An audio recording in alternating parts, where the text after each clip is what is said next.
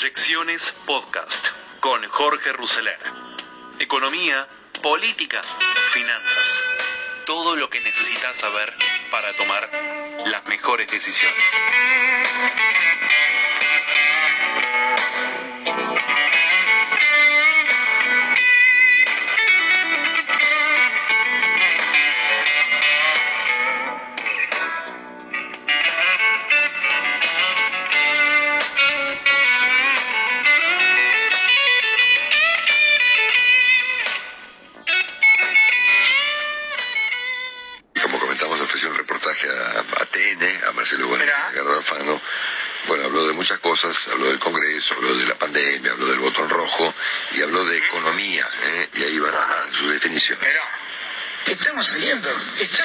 Saliendo. A veces admiro la ansiedad que ustedes tienen.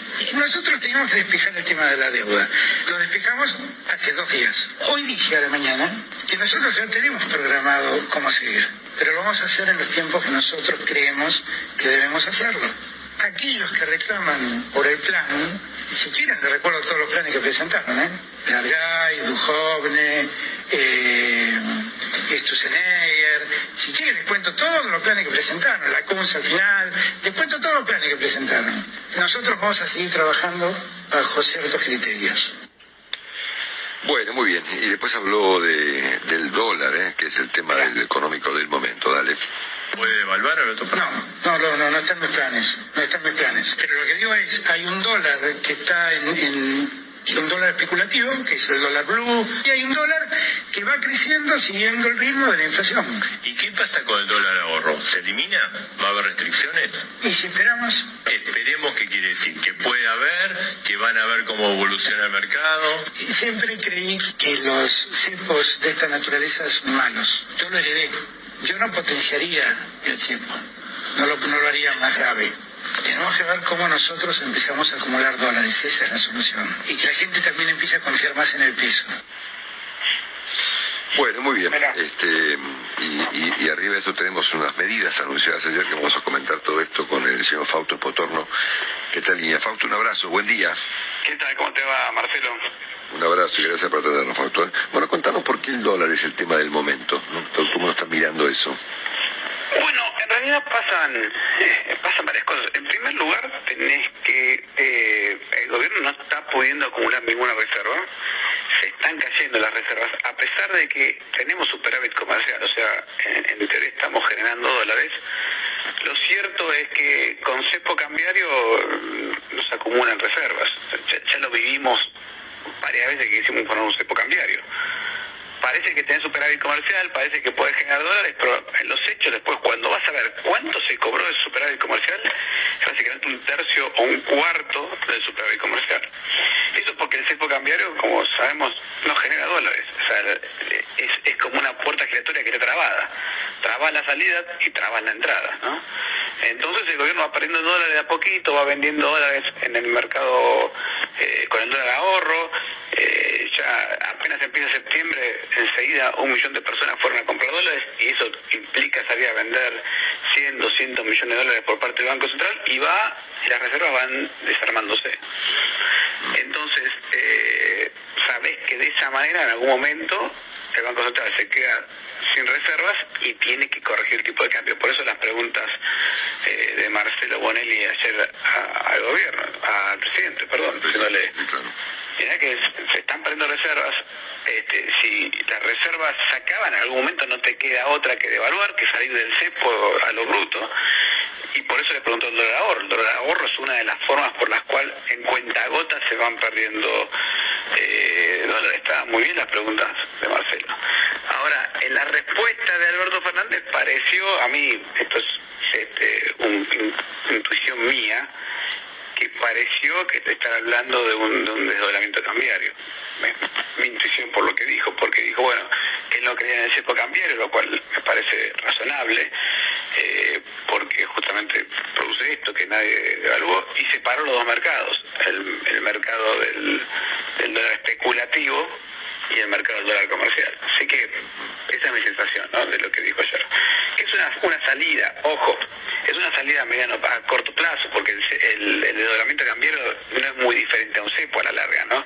Es mucho más ordenado, más prolijito, tener dos tipos de cambios, pero no es una única salida. Este, no es una salida final, está claro. No, bueno, pero pero claramente, Fausto, hola Willy, buen día. ¿Qué tal, Willy, cómo andas? Clara, claramente es, digamos, levantar el cepo. Sí, sí, sí, es muy, por eso es mucho más ordenado. Es muy, distinto que el cepo. Es muy distinto. Ahora sí, efectivamente el presidente dijo no lo potenciaría. Cuando le preguntaron Marcelo y Gusti Alfano, dijo no lo potenciaría, esperemos, esperemos a ver qué pasa. Eh, yo creo efectivamente, como vos Fausto, que lo del desdoblamiento está en carpeta pero hay mucho dogma contra eso, ¿no? Mucho dogma. Y sí, porque a ver, los desdoblamientos son una cosa mucho más efectiva que el CEPO en general, tienen lógica, eh, pero tenés que resolver unas cosas en el medio, porque eh, en el fondo el desdoblamiento le genera un recurso al Banco Central, y es que el Banco Central empieza a comprar dólares a un tipo de cambio, comercial, y vende a un tipo de cambio financiero, entonces se empieza a generar un recurso para el Banco Central que hoy en parte lo está cobrando el Tesoro vía el impuesto país. Claro. ¿no? Sí, lo podría eh, mantener el impuesto país también. Bueno, pero tener el financiero más el impuesto país eh, sería ya un súper desdoblamiento, ¿no? Eh. Habría que ver cómo funciona todo eso, la verdad hay que pensarlo. tenemos un primer tema, que es la preocupación por el dólar. Segundo, ayer Matías Culfas, el ministro de Desarrollo Productivo, dijo que la economía está mucho mejor. El presidente sugirió lo mismo eh, en el reportaje de Bonelli. Eh, ¿Coincide con esa afirmación? ¿Esto es real? Sí, a ver, sí, de hecho creo que están tomando los datos de, eh, del EMAE, del PBI mensual que publica el INDEC, ¿no? Pero la sensación que estamos teniendo, los últimos datos que se publicaron de julio y agosto, es que esa recuperación se está quedando sin nafta, o se puede quedar sin nafta. Eh, lo que tuvimos fue una los números, cuando uno mira los números, lo que ve uno es una caída muy importante en marzo, una muchísimo más importante en abril, estamos hablando de casi 30% de caída en esos dos meses, y después una recuperación en mayo importante, en junio también fue fuerte la recuperación, pero los datos de julio empiezan a mostrar que, eh, por lo menos que los que publicamos nosotros en, en la consultora de Ferreres, eh, dieron prácticamente el mismo, un poquito de caída respecto de julio, o sea, como que se frenó un poquito. Está bien que ahí tuviste 15 días de cuarentena, eh, y la cuarentena, fase 1, ¿no? Y la cuarentena lo que hace es frenar la actividad económica. Pero el otro dato preocupante es que en agosto la UAD sacó el índice de expectativas industriales, que es una especie de anticipador de lo que, o de lo que está pasando en la industria, y sigue dando el lado negativo, o sea, todavía no, vemos que algunos indicadores como empleo están del lado muy negativo. De hecho, justamente en ese indicador lo que mostraba es que los industriales no, no piensan contratar gente. Es más, están todavía pensando en reducir eh, dotación del personal. Entonces, eh, lo que está viendo es que tenés una recuperación, tuviste en mayo y junio una recuperación muy fuerte, en julio medio, medio que se frenó, puede ser por la cuarentena, por esos 15, 20 días de cuarentena que tuviste, pero empieza a dar la sensación de que te estás quedando un poquito sin combustible para la recuperación. ¿no? Eh, eso habrá que ver ahora qué pasa en los próximos meses, sobre todo con eh, los cierres en algunas provincias, etcétera. Eh, ahora, el otro punto importante de tener en cuenta es que la medida que la economía empieza a recuperarse, es probable que también la inflación empiece a, tomar fuerza. ¿no? Estamos viendo semana a semana que la inflación viene creciendo, no violentamente, pero sí de a poquito viene subiendo. Entonces estás teniendo datos de caída del PBI todavía del 20%, con inflación del 2,5% mensual. Eso te da una idea de que ah. eh, espera que tengas mejores números de actividad económica y la inflación va a ser ya superior al 3% mensual. Esos son otros números de inflación completamente diferentes a lo que estuvimos viendo en los últimos días. Fausto, por último, ayer este, el presidente, el ministro Culfa presentaron medidas, ¿no? Eh, sobre la base de cuatro ejes. El primero es el financiamiento productivo, el segundo el desarrollo de proveedores, el tercero la industria 4.0 y el último programa nacional de desarrollo de parques industriales, que es un tema más inmobiliario que, industrial, ¿no es cierto? Eh, esto es básicamente préstamos, no por mucha plata, y subsidios. ¿no? Sí. ¿Te resulta que esto contribuye en algo o, o la Argentina le sigue faltando una, no digo un plan económico específico, pero por lo menos un rumbo un poco más específico? Sí, falta, te falta el problema, el, el, el, rumbo más macroeconómico, claro que está faltando es un plan macroeconómico. Esas cosas que presentó Curva son, también son este, programas más bien microeconómicos para asistir a las empresas, eh, a través del gobierno, y también, digamos, pero a vos te falta un programa macroeconómico. ¿Por, ¿Por qué te das cuenta que te falta un programa macroeconómico? Bueno, decíamos al principio, te están, te están perdiendo reservas de a poquito. La emisión monetaria ¿no? es enorme, sido enorme, y encima el Banco Central ha tenido que esterilizar un montón, así que tiene los pasivos monetarios también del orden de 8 puntos del PBI de deuda del Banco Central contra mercado, que es en el fondo una promesa de emisión de pesos futura. Cada vez que el Banco Central esteriliza pesos, ¿no? Lo que hace es prometerte que te va a pagar esa plata, pero es una promesa de emisión monetaria, o sea que tenés entre base monetaria, que son cerca de 2.3 billones de pesos, y pasivo monetario, que son otros 2.3 billones de pesos, tenés casi 5 billones de pesos ahí de emisión actual o emisión pospuesta eh, hacia el futuro. Eso, eso tarde o temprano te genera dificultades, porque el, eh, la organización, que es el Banco Central, la institución que tiene que sostener el dinero, está hiperendeudado con una promesa enorme de emitir dinero. Entonces, tenés el problema monetario claramente eh, ahí, como una, con una gran dificultad entre los dólares, el, la falta de dólares y el exceso de pesos. El déficit fiscal.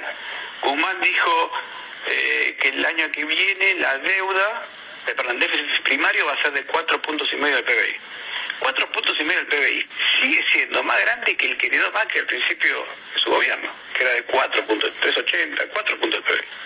O sea, 2015-2016 nos llegamos a 4 puntos y medio. O sea que todo el esfuerzo que hiciste para, para reducir los pagos de deuda y hacer sostenible la deuda, se te empiezan a complicar por el lado del déficit fiscal. Entonces tenés que decirme, bueno, si vos querés hacer sostenible la deuda, que es la promesa de Guzmán, no solamente es relevante los pagos de deuda, sino tu déficit. El propio FMI lo dice. ¿Ah? Entonces, ¿qué haces con el déficit fiscal? ¿Cómo vas a reducir el déficit fiscal? ¿Va a ser con suba de impuestos? Ojo que si es con suba de impuestos, tu recuperación de la actividad económica la, la vas a ir a buscar a su suelo. Sí, claro. y, si, y si bajas el gasto, ¿qué gasto vas a bajar? Por eso se necesita un programa económico, porque no es consistente todavía la inflación con el déficit fiscal, con la sostenibilidad de la deuda. O, o vas a tomar más deuda para financiar el déficit o vas a emitir más pesos para financiar el déficit. Entonces ahí es donde falta el programa económico, sobre todo, eh, en la cuestión fiscal.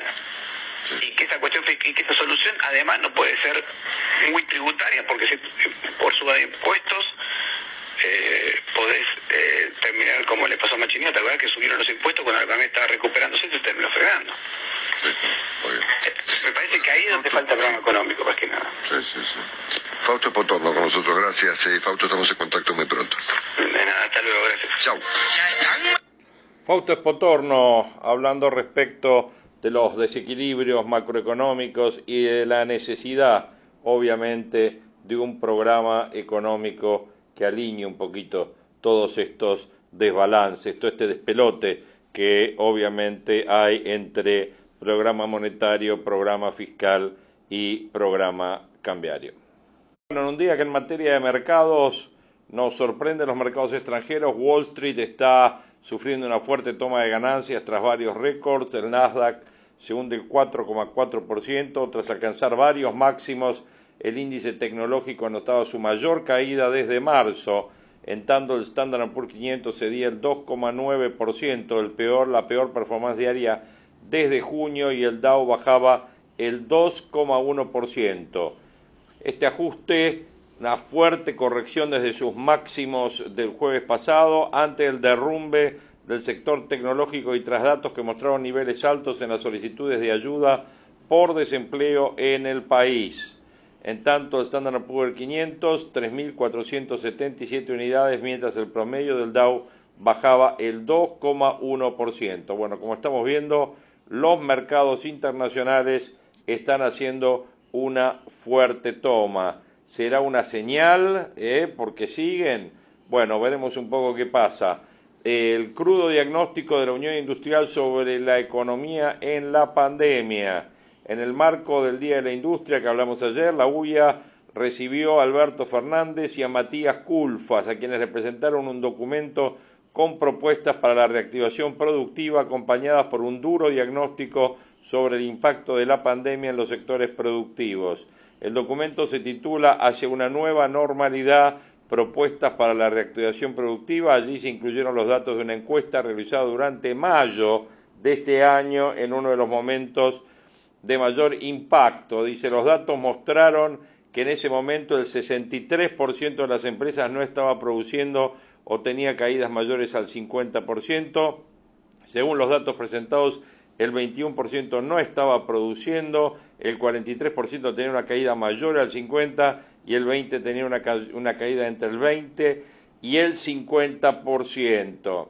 En tanto, la caída de ventas en comparación con el nivel previo a la pandemia afectaba al 62%. Pese a este diagnóstico de la UIA, desde el gobierno sostienen que la actividad ya está alcanzando niveles prepandemia. De hecho, a partir de julio, según datos de la propia UIA, la actividad comenzó a mejorar, aunque reconocen que aún resta camino por recuperar, por lo que ayer comenzó con las primeras medidas de reactivación con créditos e incentivos. Entre las medidas que la UIA le pidió al gobierno está una ampliación de la moratoria impositiva, la continuidad del ATP, financiamiento para la producción, una prejubilación anticipada, una readecuación del esquema de derechos y reintegros a las exportaciones e incentivos fiscales para el empleo PYME. En el documento presentado a Alberto Fernández, la Cámara destacó que la pandemia dejará fuertes secuelas a nivel global y a nivel local en un contexto internacional inédito y comparó la situación actual con la recesión que se produjo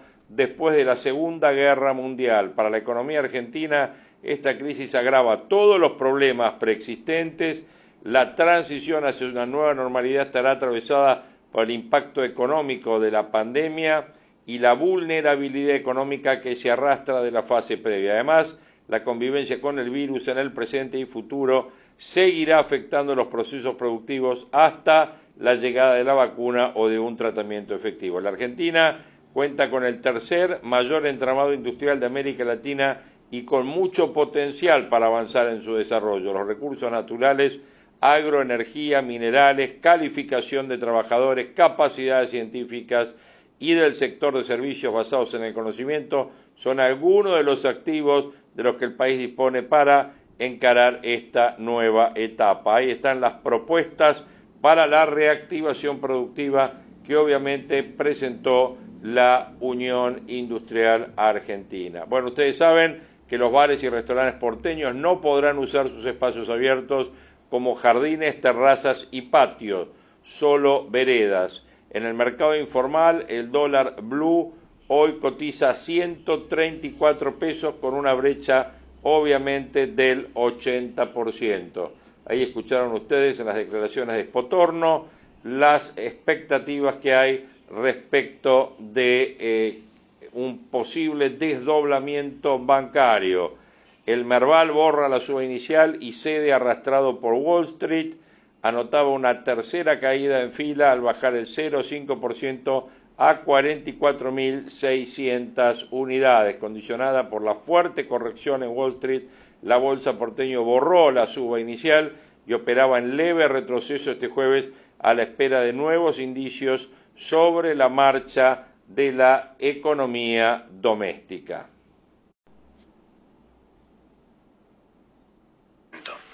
Nos vamos a meter en el tema económico. Está Aldo Abraham en línea, economista, y lo saludamos. Aldo, buen día, gracias por atendernos. Buen día, un gusto estar charlando con ustedes.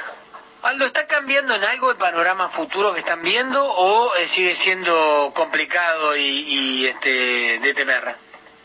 No, sigue siendo complicado, pero es cierto que no es solamente una buena noticia para el gobierno el hecho de tener una reestructuración de la deuda que deje muchas, digamos, muchas menos posibilidades de eh, juicios, ¿no? De bonistas que queden afuera, como pasó en 2005 y en 2010, ¿no? porque eso mantiene todo el tiempo la expectativa de complicaciones judiciales y obviamente frena en cierta medida la posibilidad de acceso al crédito del país. Quizás que es cierto que si cerramos en forma exitosa este acuerdo con los bonistas, el Estado tenga por un tiempo poco mayor acceso a fondos, pero sí es cierto que nuestro sector privado productivo va a tener un aumento, un aumento relevante, no es que nos van a ayudar los dólares, pero todo aumento de crédito que podamos obtener en Argentina para el sector privado productivo es sumamente importante porque lo vamos a necesitar justamente para poder recuperar la economía, ¿no? Y sacar a millones de personas tanto del desempleo como de la pobreza porque realmente se ha incrementado fenomenalmente. Mm. Eh, Aldo, em, a ver, ¿cuáles son los desafíos más importantes que se pone el día después el gobierno? Se cierra el acuerdo, se empezará a negociar con el Fondo Monetario Internacional, pero hacia adentro, mirando para adentro, ¿cuál es el desafío? Sí, el arreglo con el, Fondo Monetario Internacional, la verdad es que no es algo que debería ser complicado, a menos que el gobierno, que no pretende eh, negociar condiciones sobre cómo gestionar la Argentina, este, pida fondos, yo creo que no va a ser tan complicado. Si pide fondos sí, porque es obvio a esta altura, si vamos por la novena reestructuración, que la Argentina viene siendo muy mal manejada y nadie le va a prestar más plata todavía, vamos ya nos prestaron un montón, para que sigamos mal manejándola y no le paguemos nunca, ¿no? Pero si no le pedimos fondos, eh, por lo menos en cantidades relevantes, eso se va a cerrar también va a ser una buena noticia. El problema que tenemos acá en la Argentina es que quizás el diagnóstico hoy sea justamente que si cerramos estos dos temas, con eso ya no tenemos más problemas hacia adelante.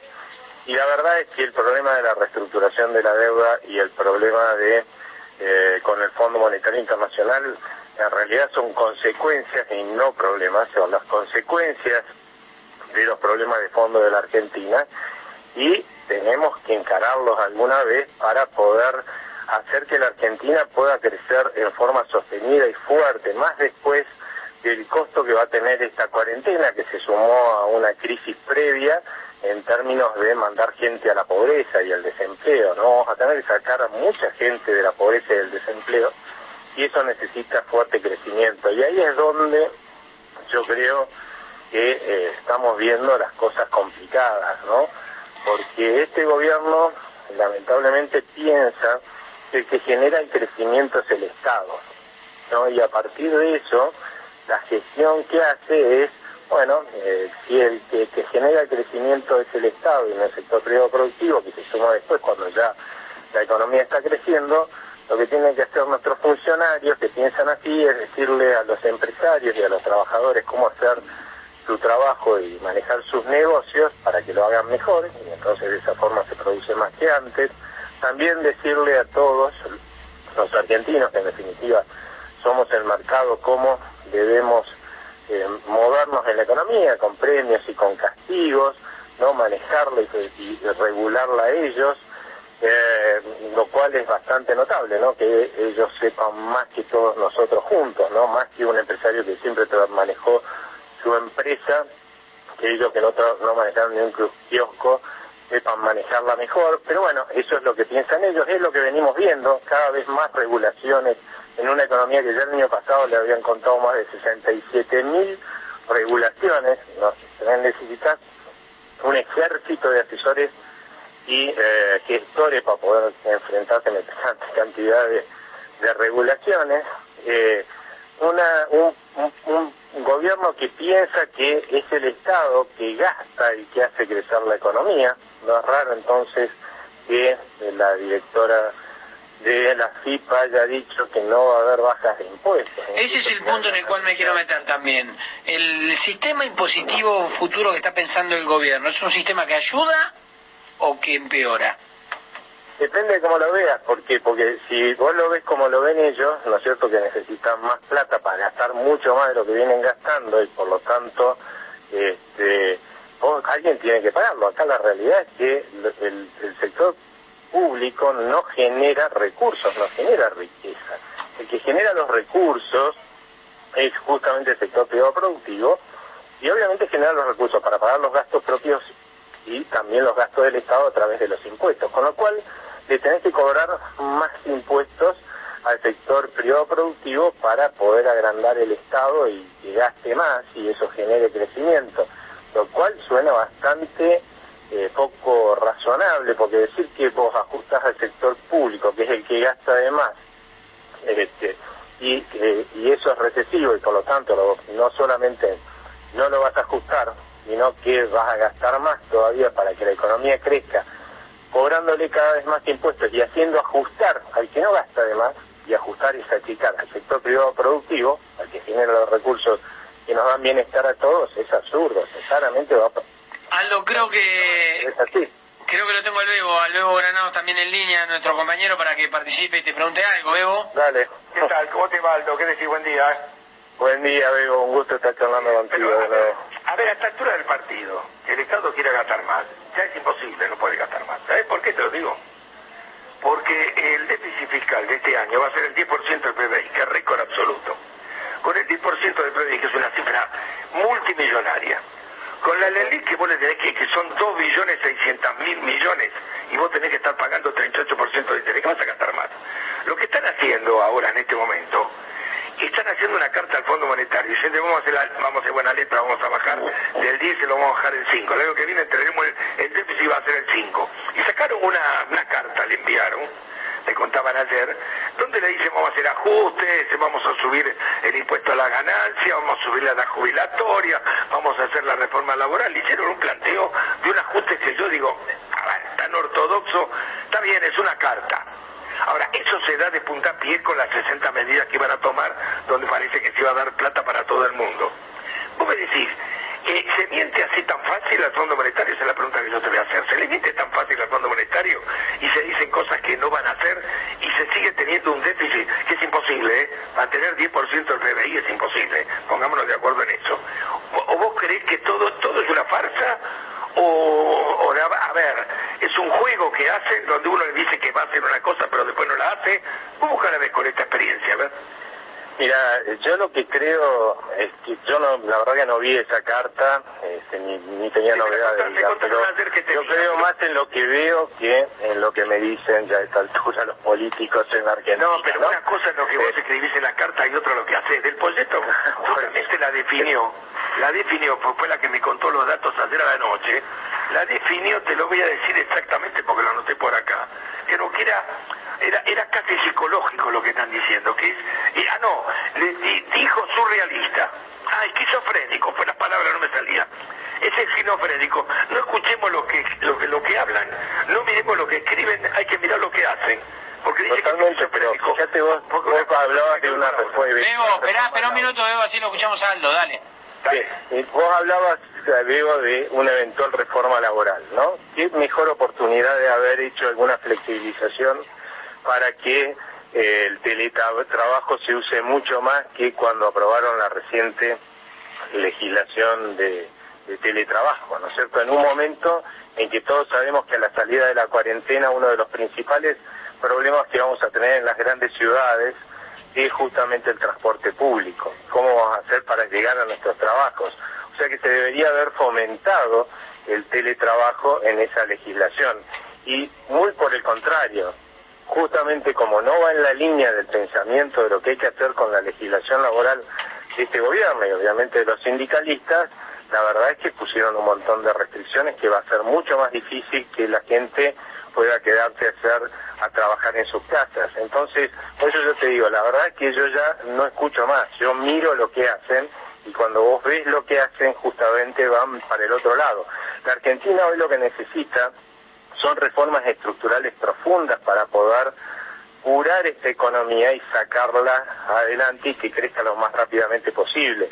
Y vos mismo nos acabás de contar que hay un plan con 60 medidas. Ya sabés que es un plan con 60 medidas. 60 medidas es un, grupo de señores que están en unas oficinas en el gobierno, decidieron a ver qué sectores son deberíamos fomentar, a cuáles deberíamos castigar, a cuáles deberíamos darle plata, a cuáles no, ¿no? Eso es 60 medidas. Esto, nosotros tenemos un país que lamentablemente ya antes de la cuarentena tenía enfermedades que eran terminales, ¿sí? Imaginémonos a un señor que tiene enfermedades terminales, que va caminando por la calle, de pronto cruza la calle y lo atropella el 60 del de la cuarentena, ¿no? todo escalabrado, roto, lo llevan a terapia intensiva, y aparece el médico y su solución con este señor, que se va a morir ya de las enfermedades terminales y encima de todo lo que lo atropelló este, este, este colectivo que se llama cuarentena, ¿no? le empiezo a decir, bueno, lo que vamos a hacer es, te voy a dar un analgésico, ¿dónde te duele acá? Ah, bueno, te doy un analgésico por ese dolorcito que tenés acá. Ahora, te, ¿dónde más te duele? En este otro lugar. Bueno, y así, para cada uno de los puntitos que más le duelen a este señor, le va dando un analgésico. Esas son las 60 medidas. Claramente, si ese, ese señor probablemente se muera, porque se va a morir porque no le están curando las enfermedades de fondo que lo están llevando a la muerte, pero sí, con muchos menos dolores en algunos lugares, en otros los, dolores van a ser fenomenales. Así no se cura un paciente cuando se llega de esa forma a terapia intensiva. Claramente la Argentina es ese paciente y si no encaramos, más allá de la recuperación que pueda traer la cuarentena y un poco más que pueda generar una mejor expectativa por la reestructuración de la deuda y el fondo, si no encaramos curar esas enfermedades de fondo, que es un exceso de gasto fenomenal, más de 67 mil regulaciones que aumentan por decenas todos los días y que asfixian a las pymes y a los emprendedores, una, digamos, una presión tributaria que a aumentar cuando estamos entre en el número 21 entre 190 países del mundo, entre los que más exprimen a sus empresas con impuestos. Hay 178 países del mundo que argentinos y extranjeros les ofrecen exprimirlos menos y quieren que invertamos acá. El Banco Mundial hace un informe en el cual básicamente lo que mide, para ponerlo en fácil, es una empresa que gana muy bien, una pyme, que gana muy bien, ¿qué le pasaría en cada uno de los países con su ganancia ¿sí? Eh, eh, si pagara todos los impuestos? Lo que dio para la Argentina es que si la mayoría de las pymes en la Argentina pagaran sus impuestos, quebrarían y pagan todos los impuestos que vendrían. Nosotros queremos que acá haya más pymes, más emprendedores, más, más trabajo y más bienestar para todos. No va a pasar. Eso, esas son nuestras enfermedades de fondo. Y en vez de curarla, nos, nos quieren arreglar con analgésicos. Nos va a morir el paciente de vuelta, como tantas otras veces. Bien. Vivo, ¿te queda alguna? Si no, lo despido, Aldo. No, no, está completo. Es lo que yo te dije alguna vez. ¿Te acordás? Dijimos aquella definición si vos estás por quebrar, te dan un subsidio. Y si te va muy bien, te ponen un impuesto. Era que esta misma definición que yo te di, acaba de decirlo Aldo. Está muy bien. Eh, Aldo, te mando un abrazo, ¿eh? Te llevan casi la quiebra, ¿no? Eso es lo más cómico. Primero ellos te llevan hasta la quiebra y después te subsidian. no, pero no me hubieras traído hasta acá, ¿no? No, no me habría, no me habría traído hasta ahí. Bueno, Aldo, gracias, ¿eh? No me hubiese traído hasta ahí. Gracias, Aldo. Un abrazo, Aldo Abraham. Un abrazo. Aldo Abraham, ahí lo escuchábamos, definiciones de Aldo Abraham, la Argentina necesita reformas estructurales profundas, porque tenemos un país que ya antes de la cuarentena tenía enfermedades terminales.